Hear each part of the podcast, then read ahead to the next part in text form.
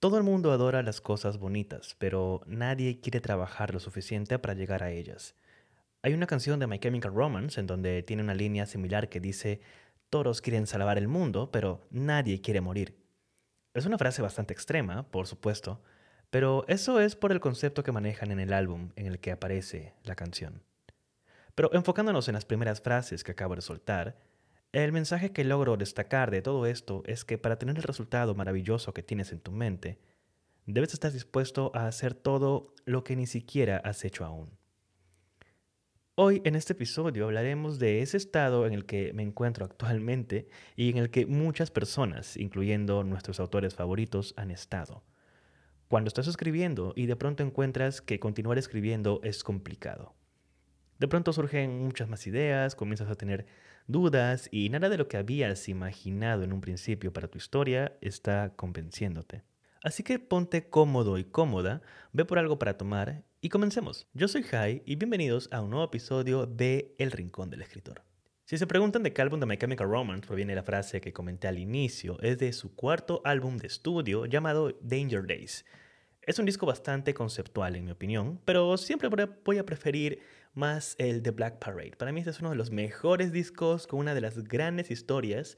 Y hace poco, y, saliendo un poco del tema, hace poco descubrí que The Black Parade tiene un mensaje oculto. Bueno, siempre lo ha tenido ya, pero hace poco encontré una teoría de un tipo que se llama Wendigo o Wendigoon, en donde cuenta de cómo The Black Parade como disco es necesario escucharlo desordenado, porque la historia que cuenta es muy diferente.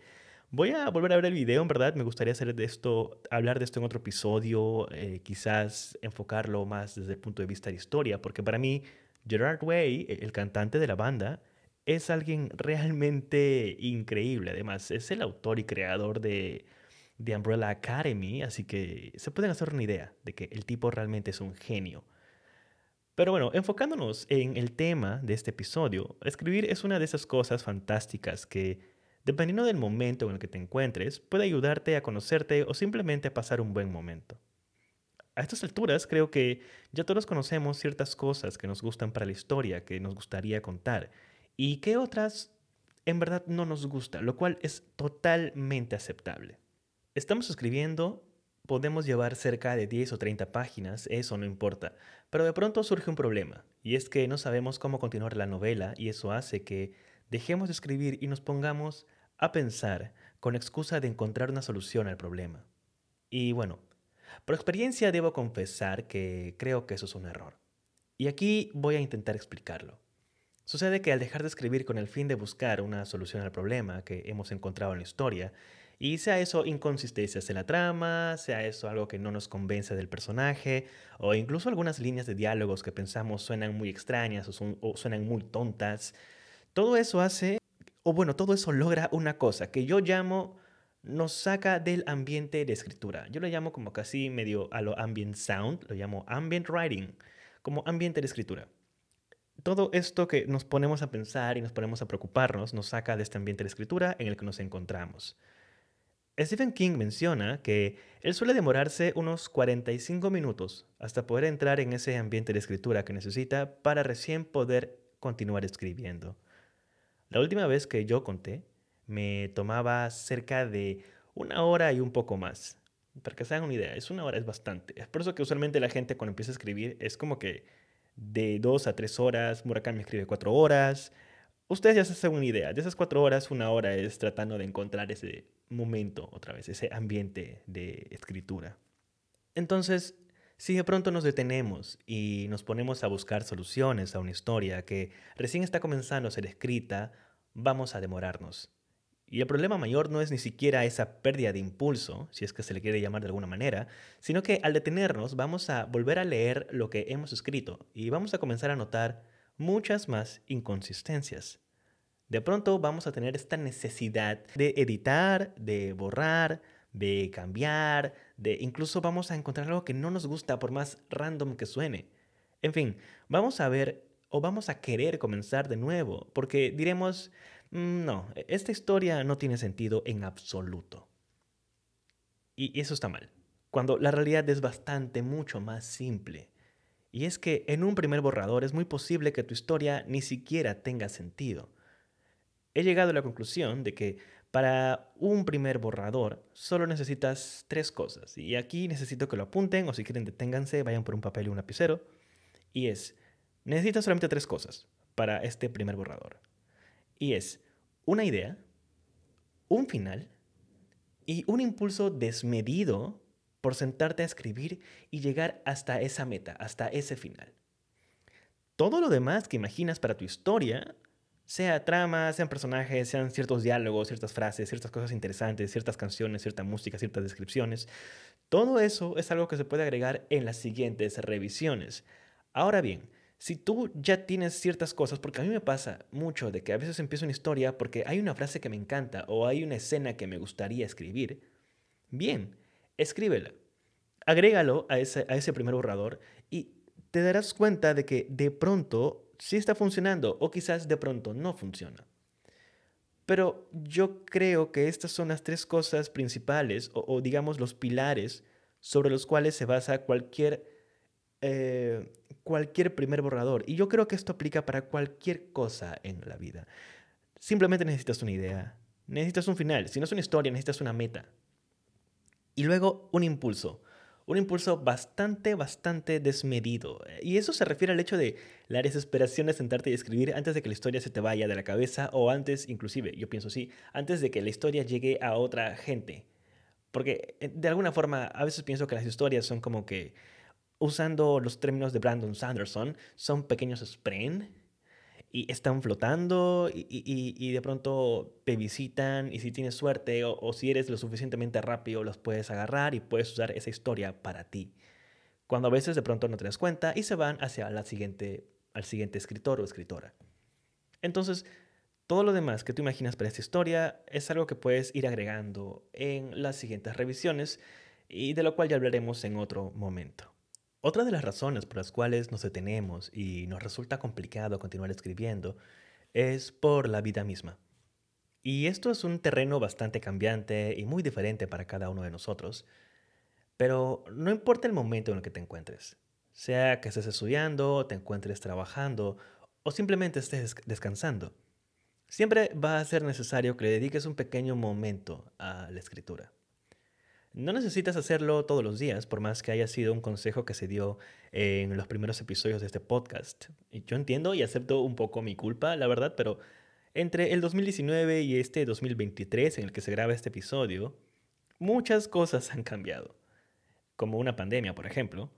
Entonces, pueden, pueden hacerse una idea de, lo cambiante que es la vida y, y todo cambia. Yo también he cambiado, no soy la misma persona del 2019 cuando empezó este podcast con con vergüenza que lo vieran, con miedo a ciertas cosas, había escrito, había publicado una novela, pero y aún así no me sentía escritor. Muchas cosas. Han sucedido muchísimas cosas que honestamente creo yo también con la edad empiezo a verlo de una manera un poco más diferente y ahora entiendo muchas cosas y ahora es para mí un poco más calmado todo y estoy tratando de usar esta calma para escribir. Entonces, la rutina para escribir es algo de lo cual ya hablé en varios episodios. Pero resumiendo un poco el mensaje, se trata de encontrar lo que funciona para ti. Siempre, siempre ha sido eso. Puedo, dar, puedo darte algunos consejos si es que en esos momentos buscas algo. Yo me pongo como ejemplo. Yo intento escribir de lunes a viernes de 6 a 8 de la mañana. Siempre.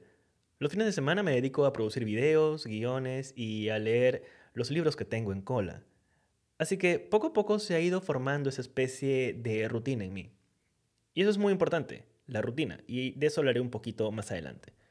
Yo recomiendo mucho sentarte con un calendario semanal e ir agregando tu horario. Estos calendarios, tipo agarras en todo móvil, tienen en esos momentos un calendario. Abre el calendario, la app del calendario y mira lo que tienes para esta semana. Trata de ver, ok, de tal hora a tal hora me despierto y desayuno, de tal hora a tal hora tengo que ir al trabajar o a estudiar. Entonces, así vas a poder tener una manera un poco más tangible de los días en los que haces algo, los espacios del día que te quedan y cómo puedes aprovecharlo mejor. Yo sé que suena mucho a una agenda de colegio o a la época universitaria, ya soy muy consciente de eso, pero he descubierto que es la única manera. ¿Y por qué es necesario esto? Bueno, es necesario tampoco, o sea, tampoco tan necesario, pero sí ayuda bastante. Sobre todo porque así estarás agregándole una agenda a tu vida. Y ahí viene el tema de rutinas. Y yo sé que puede no gustarte en un principio, porque puedes pensar que eso es como ponerte límites, de que de pronto le pones también límites a la creatividad y la inspiración y de que eso no necesita un horario. Quizás tú debes pensar que uno debe escribir cuando está inspirado o cuando realmente siente que las palabras salen. Bueno, ok, si piensas eso, está bien, no pasa nada. Yo te sugiero que sigas con eso y escribas todo lo que puedas cuando lleguen esos momentos. Pero aquí hay una verdad un poco dura. Eso va a pasar. vas a dejar de sentir eso. ¿Vale? Y, y, cuando ya has atravesado eso, si ya has pasado todo eso, y en esos momentos te encuentras en un vacío que no sabes qué hacer como algunos de nosotros, entonces esto, esto va para ti. Al tener una agenda o al menos unos cuantos bullets en tu lista de quehaceres, verás que poco a poco se convierte en parte de tu rutina y con el paso de un mes, considerando que hagas esto de seguido, encontrarás que avanzas un poco más y mucho mejor. Y hay algo muy curioso en todo esto y es que, bueno, bastante particular en realidad con este método que comento. Y es que tú te vas a dar cuenta. Cuando la inspiración y la creatividad te visitan y escribes solamente cuando lo hacen, eres solamente un, poeta más, alguien que escribe cosas bonitas y ya está, y cierras el cuaderno, la libreta o el documento y, continúas con tu vida. Y, y, nunca vas a estar avanzando realmente. La inspiración y la creatividad poco tienen que ver con esta parte de la escritura, cuando ya has comenzado tu historia. Recuerda lo que comentaba, la creatividad y la inspiración son los pilares de toda historia. Pero es con la disciplina y el orden con lo que vamos a terminar de escribir esa historia. Esto es algo que necesito que entiendan y, que se comprenda en toda su amplitud. Y esto también va para mí, porque muchas veces olvido ese detalle. Para serles muy honesto, la creatividad y la inspiración a mí siempre me terminan visitando o llegando hacia donde estoy, porque muchas veces e, el, trabajo que tengo implica crear en todo momento y a cada rato, que honestamente ya a estas alturas yo ya quizás no me arrepiento, pero digo, wow, quizás habría sido mejor tener un trabajo más físico en donde mi mente no esté involucrada y cosa que al final del día pueda realmente crear mucho más fresco. No sé si me entienden. Pero nuevamente, ah, es, es, justamente entre la creatividad y la inspiración con lo cual vamos a empezar las, historias que tenemos. Eh, yo estaba muy inspirado de contar una historia ambientada en Corea del Sur. Creativamente se me ocurrieron escenas, personajes, una trama bastante interesante, muy a lo de drama coreano, que a mí me encanta. Y, y ya, y está ahí, está escrito. En el Scrivener lo tengo ahí. Tengo justamente indicados el inicio, los problemas que hay, el desenlace que tengo, eso está, y eso se viene escribiendo y armando desde el 2018. Entonces, la historia está ahí. Ha pasado mucho tiempo y aún ni siquiera escribo el primer borrador. He escrito gran parte de muchas cosas durante la pandemia, el primer año, pero me di cuenta de que no era para mí, no me funcionaba muy bien, no me estaba convenciendo, caí en este error del cual estoy hablando en este episodio. Y ahora, durante estos meses, es desde enero de este 2023, estoy intentando salir de eso, estoy tratando de trabajar. Pero por supuesto, a mí me falta aún esta pequeña parte del consejo que les doy, que es convertir esta agenda que yo tengo, que ya tengo una agenda, gracias Stephanie, convertirla en una rutina, convertirla en parte de este trabajo diario que tengo que hacer. Y no debe ser diario, yo hablo de mi lado, es porque yo quiero hacerlo así. Si tú aún estás empezando y sientes que escribir todos los días es como que una responsabilidad bastante grande, hazlo los fines de semana, hazlo cuando realmente incluso te sientes inspirado o inspirada, no pasa nada. Pero eventualmente te vas a ir dando cuenta, tú mismo o tú misma, de que no es como funciona. De que poco a poco eso va a ir evolucionando, poco a poco te vas a ir dando cuenta de que, ok, quizás debería escribir de otra manera, quizás debería empezar a sentarme un poco antes de la hora pactada y justamente escribir todo eso. Así que esto es algo con lo cual vamos a tener que ir trabajando. Es todo un proceso. Resumiendo un poco el punto final, si de pronto estás detenida o detenido en una pausa larga de tu historia, porque realmente no sabes cómo continuar, intenta poniéndote una rutina, es lo que ya comentábamos. Una media hora o una hora dentro de tu semana para dedicarte solo a la escritura. Y escribe sin pensar mucho en si lo que estás haciendo tiene sentido o no. En ese momento se trata solo de acumular palabras, de ver el contador de palabras que tienes en el documento, en el Word o el Scrivener, y ver cómo aumenta, ver cómo suben los números. Y nada más, en, serio, si de pronto lo vemos como algo de gamificación, hazlo así. Ponte como meta, quiero llegar a tantos números de palabras este día o esta semana, si se te complica escribir todos los días. Y vas a ver cómo eso va cambiando. Editar es un proceso diferente, pero igual de bonito. Y si estás empezando a escribir y piensas que aún editar es muy raro y hasta bastante extenuante, pues tienes toda la razón. Pero hay algo que te puedo asegurar, y esto es ya por un tema de que vengo haciéndolo bastante tiempo, es que con el paso del tiempo vas a comenzar a verlo incluso como una de las partes más, más divertidas del proceso de escritura. Sobre todo porque es cuando al final, e, en el medio de, de la edición, es cuando tus ideas comienzan a tener esa forma que en un principio te impulsaron a escribir la historia. Y cuando llegas ahí, es como que de pronto vuelves a tener este momentum, este, este impulso de inspiración y creatividad para seguir escribiendo o anotando cosas, cambiando, y de pronto ya no tienes miedo al cambio.